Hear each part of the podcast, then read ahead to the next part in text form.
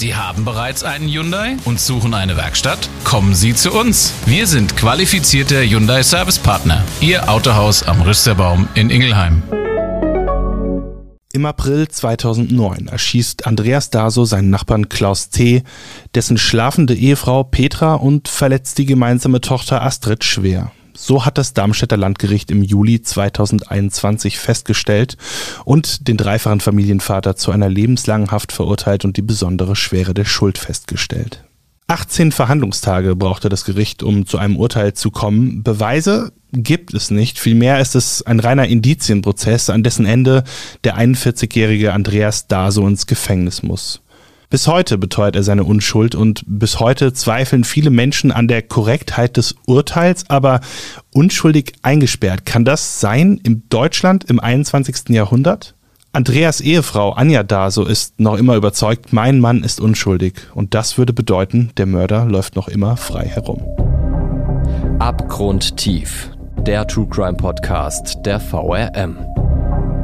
Und damit herzlich willkommen zu einer Sonderfolge unseres Podcasts Abgrundtief, dem True Crime Podcast der VRM. Mein Name ist Thomas Schmidt, ich bin Digitalreporter bei der VRM und in der vorherigen Folge habe ich zusammen mit meinem Kollegen über den Fall Andreas Daso gesprochen. Wenn ihr die Folge noch nicht gehört habt, dann holt das am besten jetzt nach. In dieser Folge beschäftigen wir uns mit den Details im Fall Daso, die bis heute Fragen aufwerfen, die bis heute viele Menschen darüber diskutieren lassen, war er es oder war er es nicht. Wir wollen dabei keine Bewertung vornehmen. Die Gerichte haben gesprochen. Andreas ist ein verurteilter Doppelmörder. Und doch wollen wir verstehen, warum auch heute noch viele Menschen an seine Unschuld glauben oder zumindest an den Indizien zweifeln.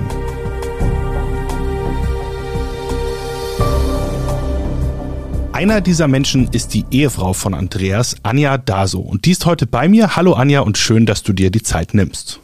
Ja, hallo Thomas. Ähm, ich habe mir natürlich heute das Zeitfenster entsprechend äh, für dich eingerichtet und äh, genau und bin stehe da, Fragen zu beantworten, ganz klar.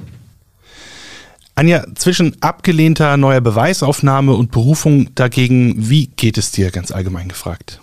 Ja, jetzt ist ein bisschen Zeit vergangen und äh, man sammelt sich zwischendrin so, so, ein bisschen nach, nach der Niedergeschlagenheit sozusagen und ich versuche dann immer so ein bisschen nach vorne zu gucken, um zu gucken, was können wir als nächstes tun oder was, was fehlt noch, etc.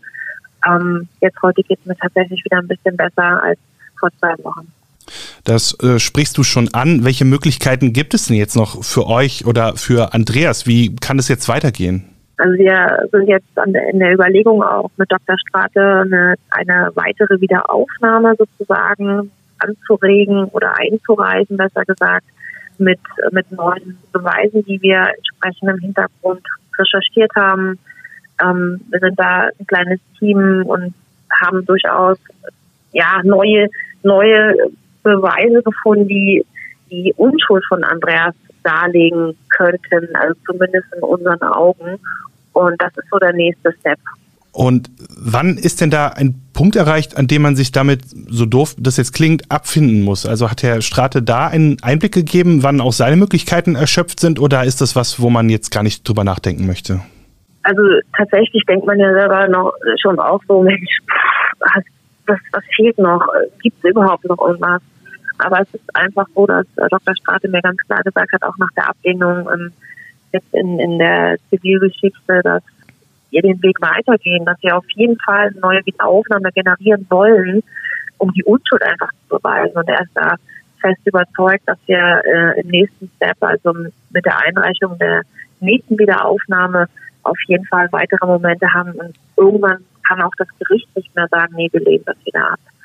Ja, es ist für mich so positiv, äh, dass Dr. Strate einfach sagt, nein, das, das geht so nicht, wir machen da auf jeden Fall weiter ja, du sprichst es an, du bist sehr positiv gestimmt, habe ich auch so den Eindruck. Aber wie ist das für dich? Wie viel Kraft kostet sowas? Immer wieder Rückschläge einstecken zu müssen und dann aber auch doch nicht aufgeben zu wollen? Ja, es ist tatsächlich so, dass ich mir zwischendrin immer so, so Zeit nehme, um mal nicht drüber nachzudenken. Wirklich komplett Natur, ähm, keine Ahnung, schöne Dinge tun, um einfach dann wieder Kraft zu haben für die nächsten, ja, für die nächste Zeit, die dann ansteht, die dann sehr intensiv ist und ja, ich merke halt einfach auch so nach diesen, ja, jetzt nun zwölf Jahren, wie müde und, und ausgelaugt das doch einfach macht und wie wichtig diese Zwischen Steps sind, um, um dann sich so Erholungsphasen zu gönnen, sozusagen. Um, ja, man, man kreist so um ein Thema und umso dichter man dran ist, man sieht irgendwie den, den Wald vor lauter Bäume irgendwann nicht mehr. Deswegen sind diese drei Zeiten ganz wichtig. Ja, vielleicht auch von Schutz und Eigenschutz, ja. Und welchen Eindruck macht Andreas in den gemeinsamen Gesprächen oder Telefonaten, die ihr habt? Ist der auch so hoffnungsvoll oder hat er sich wieder, klingt doof, nach so einer langen Zeit ähm, mit seiner Situation abgefunden? Wie sieht er die Sache? Also ich glaube, das ist auch so eine Art Schutz, den man selber so ein bisschen irgendwo aufbaut. Er sagt halt einfach, ich muss das jetzt erstmal hier so hinnehmen. Ich will gar nicht zu positiv denken, weil jedes Positive kann irgendwann dann auch so wieder umschwappen ins Negative. Und ich glaube, das ist immer so seine große Angst, dass ein nächster Step sozusagen ver verflossen ist und ihr keine Chance bekommen. Und deswegen denkt er erstmal, oh, geh erstmal vom Schlimmsten aus, dann falle ich nicht so tief, sozusagen. Ja, und dann ähm, lass uns doch mal über die Umstände sprechen, die Andreas in diese Situation gebracht haben. Ich habe in der vorherigen Folge darüber mit meinem Kollegen gesprochen. Es waren ja nur Indizien, eine Indizienkette, die am Ende aber ausgereicht hat, dass das Gericht sich auch relativ schnell sicher war, dass Andreas eure Nachbarn ermordet hat. Allerdings sind nicht alle Indizien so eindeutig, wie es vielleicht im ersten Moment den Anschein erweckt hat. Da wäre zum Beispiel als großer Punkt der Streit mit den Nachbarn aufgrund der Lautstärke. Und du hast es ja miterlebt, du wohnst ja auch immer noch da. Ähm, was kannst du dazu sagen? War es wirklich so schlimm und gab es diesen Streit in der Eskalation? Also im Endeffekt haben wir von Anfang an gesagt, dass wir äh, seit Jahren fast keinen Kontakt mehr zu der getöteten Familie hatten. Das heißt, am Anfang, wo wir eingezogen sind, das war 1999, hatten wir Differenzen. Ähm, wir mussten feststellen, dass die Familie doch sehr isoliert leben möchte und das dann auch getan hat. Und wir hatten auch im Zuge einer sogenannten Unsicherheit, weil wir gedacht haben, Mensch, die streiten intern, ist da irgendwas, verletzen die sich etc. und haben damals dann aufgrund dessen die Polizei gerufen. Das Ganze zweimal, das war 1999 und 2000. Die Polizei konnte aber nichts weiter feststellen, war alles in Ordnung und man hat immer mal wieder wie soll ich es nennen, im, im Quartal mal wieder gehört, oh, jetzt gibt es auch mal wieder Differenzen intern, aber das war dann irgendwo auch so normal. Ne? Das, ich meine, jede Familie hat ihre Eigenarten und irgendwann denken sie sich, ja gut, wenn, wenn die gerne miteinander irgendwo streiten, dann muss man das irgendwo auch akzeptieren. Aber das war alles in den Jahren 1999, 2000, 2001 und im Endeffekt ist dieser schreckliche Mord ja dann 2009 geschehen und das Gericht sagt, es hat sich aufgestaut. Wir haben permanent Ruhestörungen gehabt. Wir haben permanent gestört gefühlt. Und das kann ich einfach nicht bestätigen. Also, ich meine, ich habe ja auch gelebt und man sagt natürlich, ja, die Ehefrau will das irgendwo runterspielen. Ja, aber so war es einfach nicht. Und wenn wir uns hier auch mal unsere Nachbarn anhören oder die auch entsprechend ihre Aussage tätigen, keiner bestätigt diese massive Ruhestörung, die da angeblich geherrscht haben soll. Und wenn wir dann chronologisch vorgehen, dann kommt das nächste Indiz mit dem Suchen nach und Ausdrucken von einer Anleitung für einen Schalldämpfer. Da geht es um eine mit Bauschaum gefüllte PET-Flasche und ich glaube, auf dieses Indiz der Anwendung der Flasche an sich, aber auch auf die Suche danach, habt ihr euch ja besonders gestützt. Ähm, denn das war ja auch eines der schwerwiegendsten, das dann vor Gericht angewandt wurde. Warum denn? Also was äh, stimmt eurer Ansicht nach da nicht so ganz mit? Das ist so, was natürlich Fakt ist, in, in, der, in der Firma hat jemand diese Bauanleitung aufgerufen und tatsächlich auch ausgedruckt. Das heißt, Fakt ist, jemand hat sich angeguckt. So, Andreas hat äh, damals natürlich konfrontiert worden, damals auch von der Polizei mit diesem Indiz und er hat von Anfang an gesagt, ey, Moment mal, ich habe mir das nicht angeguckt. Ja, sorry, ich habe das wirklich nicht angeguckt.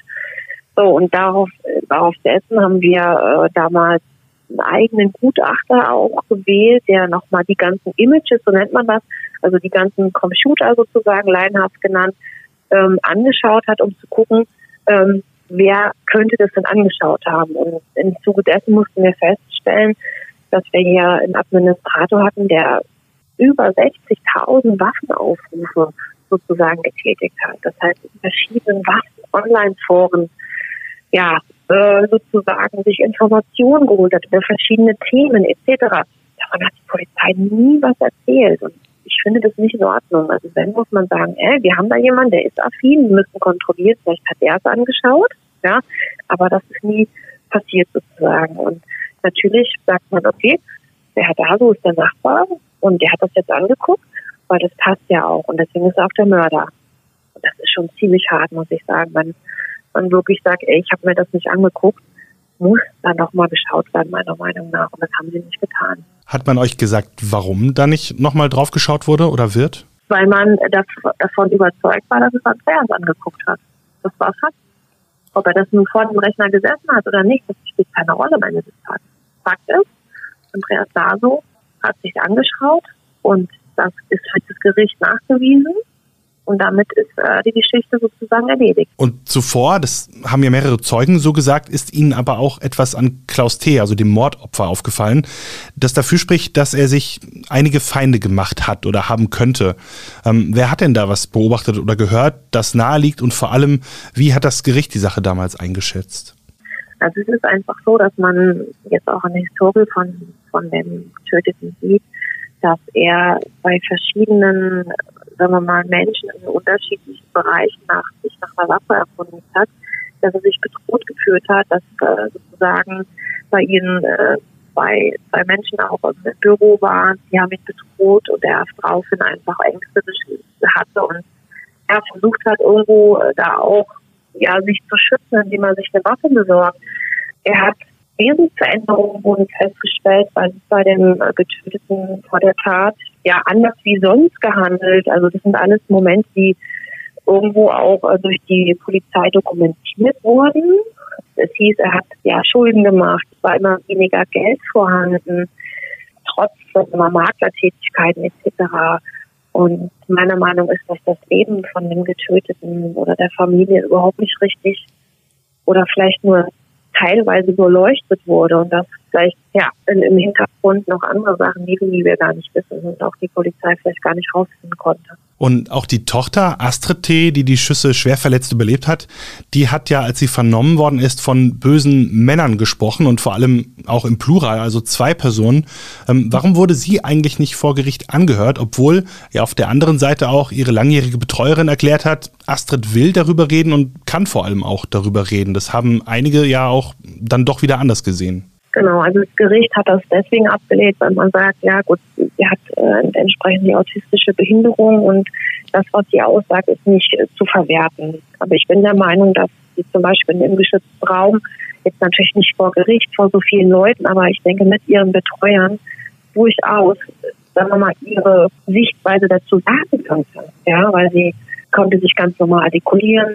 Sie, sie sprach auch von Stimmen, die sie gehört hat. Sie hat die Schüsse gehört. Das heißt, sie hat ja eine krasse Wahrnehmung gehabt. Aber das hat man komplett abgelehnt. Aufgrund dessen, dass man sagt, die Tochter ist behindert. Manchmal habe ich das Gefühl, man wollte diese Aussage nicht haben. Sonst hätte vielleicht die Täterschaft von Andreas Daso nicht gepasst. Muss man auch mal sagen.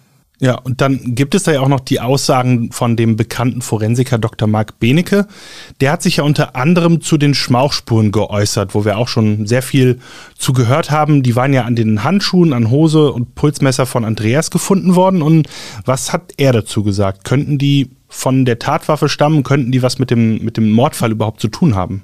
Schmauchspuren kann man nur in der Komponente auswerten. Das heißt, man kann nicht mehr auswerten, ist es zum Beispiel eine alte Spur aus der Bundeswehrzeit oder ist es aktuell eine frische Spur? Das kann man leider nicht auswerten. Zum Beispiel auf dem Gartenhand oder auf dem Pulsmesser sind ein Partikel gefunden worden. Das heißt, ein Partikel von einem Kontakt. Natürlich gibt es die, genau wie auf der Bundeswehrhose. Aber das Gericht und auch die Polizei hat festgestellt, es kann nicht von dem Schuss sein. Dafür ist die, die Spur zu gering. Es muss irgendeine Kontaktspur sein. Und dass auf einer Bundeswehrhose Schmauch ist, ist ja auch logisch. Ich meine, das ist auch eine Bundeswehrzeit. Ne? Das war jetzt eine kleine Auswahl, sag ich mal, an dieser ganzen äh, Indizienkette, über die wir jetzt gesprochen haben. Ähm, du hast eben gesagt, ihr habt auch noch andere Sachen in der Hinterhand. Da gehe ich jetzt natürlich mal von aus, ähm, die sind noch nicht dafür bestimmt, irgendwie die Öffentlichkeit zu erreichen. Aber hast du noch ähm, andere Indizien, die aus deiner Sicht wichtig sind, ähm, dass die sich nochmal angeschaut werden sollten? Und welche wären das denn? Man müsste einfach mal jetzt wieder rausgehen aus, aus der Situation und ganz am Anfang anfangen. Die ersten ähm, DNA-Spuren, die auch am Tatort gefunden worden sind, wo man nachträglich so ein bisschen reingerufen hat, ja, das waren jetzt doch Beamte. Aber diese Zuordnung fehlt mir noch konkret. Es ist aber so, dass das Gericht natürlich immer argumentiert, die Kette passt. Das heißt, es gibt die Internetspur, dann geht es weiter mit den Schmauchspuren, dann gibt es das Täterverhalten äh, von Andreas Bason. Das heißt, ähm, zuerst musste damals am 1. Mai oder 2. Mai war das DNA-Spuren abgeben, genau wie zwei andere Nachbarn auch. Und danach äh, hat er sich oder auch ich zum Beispiel an meinem Laptop erkundigt, wie geht denn das überhaupt DNA-Spuren oder es war eine Runde äh, im Einsatz, wie funktioniert sowas und sowas ist Täterverhalten. Das heißt, der Täter guckt sich danach ähm, Sachen an, die interessieren. Also wenn wir heute eine Frage haben, google ich öfter mal, dann gucken wir doch mal Sachen an. Ja, das ist alles Täterverhalten. Das kann ich irgendwie auch nicht so ganz nachvollziehen, weil wenn man sich Sachen anschaut, äh, im Nachhinein, wie was funktioniert, was bringt uns das noch, ne? Hm. Wenn man vorher googelt, ne, und sagt, oh, jetzt muss ich aber gucken, was weiß ich, Vernichtung, DNA-Spuren oder irgendein Kram, dann ist es für mich auffällig, dann ist es ein Täterverhalten. Aber wenn sich nachträglich jemand erkundigt, ah, DNA, wie werten die sowas aus, das ist für mich durchaus kein Täterverhalten. Aber das sind auch wieder Sichtweisen, da kann man sich auch drüber streiten. Ne? Ähm, Anja, vielleicht zum Abschluss ganz persönlich, wie ist die Situation für dich? Wirst du mittlerweile auf der Straße angesprochen, weil du ja auch medial begleitet wirst, unter anderem von uns heute? Und ähm, wie ist so die Resonanz? Also erfährst du viel Aufmunterung und viel Unterstützung oder sind da auch eher unschönere Kommentare dabei? Also ich muss sagen, so persönlich auf der Straße werde ich, werde ich häufiger angesprochen, dass das ganz, ganz viele Menschen verfolgen, sich die Indizien auch angeschaut haben und sagen, hä, dann müssen wir das nochmal wenigstens nochmal angucken, ne, und, oder nochmal auswerten. Das kann doch so nicht sein. Und da war ich sehr Positives, äh, aber zum Beispiel über die Social Media Sparte durchaus auch negative Aspekte. Das heißt, das sind aber Menschen, die sind anonym, ähm, und ich habe das Gefühl, dass die in in jeglichen anderen Foren auch irgendwo irgendwie so ein bisschen Stimmung schürt. Ne? Die wissen alles und sie kennen alles. Aber gut, da habe ich mir einfach angewöhnt, jeder darf seine Meinung haben und wenn, ist das ja auch in Ordnung. Solange das nicht beleidigend ist, kann ich damit gut leben. Ich konzentriere mich einfach auch auf die Punkte, was brauchen wir noch, um die, die Unschuld zu beweisen und manche Sachen links und rechts versuche ich so ein bisschen zu ignorieren manchmal hilft es auch, einfach einen neuen Blickwinkel zu bekommen. Anja, vielen Dank, dass du heute noch einmal mit mir über den Fall gesprochen hast. Das hat mich wirklich sehr gefreut. Ich wünsche dir auf jeden Fall alles Gute und hoffe, dass die Wahrheit, wie immer die auch aussieht, mit Beweisen und nicht nur Indizien ans Licht kommen wird. Ja, Thomas, vielen, vielen Dank. Ähm, genau, das ist, glaube ich, so das, das Letzte, was ich auch sagen kann. Ist, die Wahrheit muss einfach äh, irgendwo am Ende platziert sein und dann ist es gut, denke ich, ne, ganz klar. Und das war unsere Sonderfolge zum Fall Andreas Daso. Ich hoffe, ihr fandet den Einblick genauso spannend wie ich. Wir hören uns in der nächsten Folge wieder. Bis dahin und passt auf euch auf. Abgrundtief ist eine Produktion der VRM von Allgemeiner Zeitung, Wiesbadener Kurier, Echo Online und Mittelhessen.de. Redaktion Katharina Petermeier und Thomas Schmidt. Produktion Mike Dornhöfer. Noch mehr spannende Geschichten, Reportagen und News aus eurer Region findet ihr auf unseren Nachrichtenportalen oder in eurer Lieblings-Podcast-App.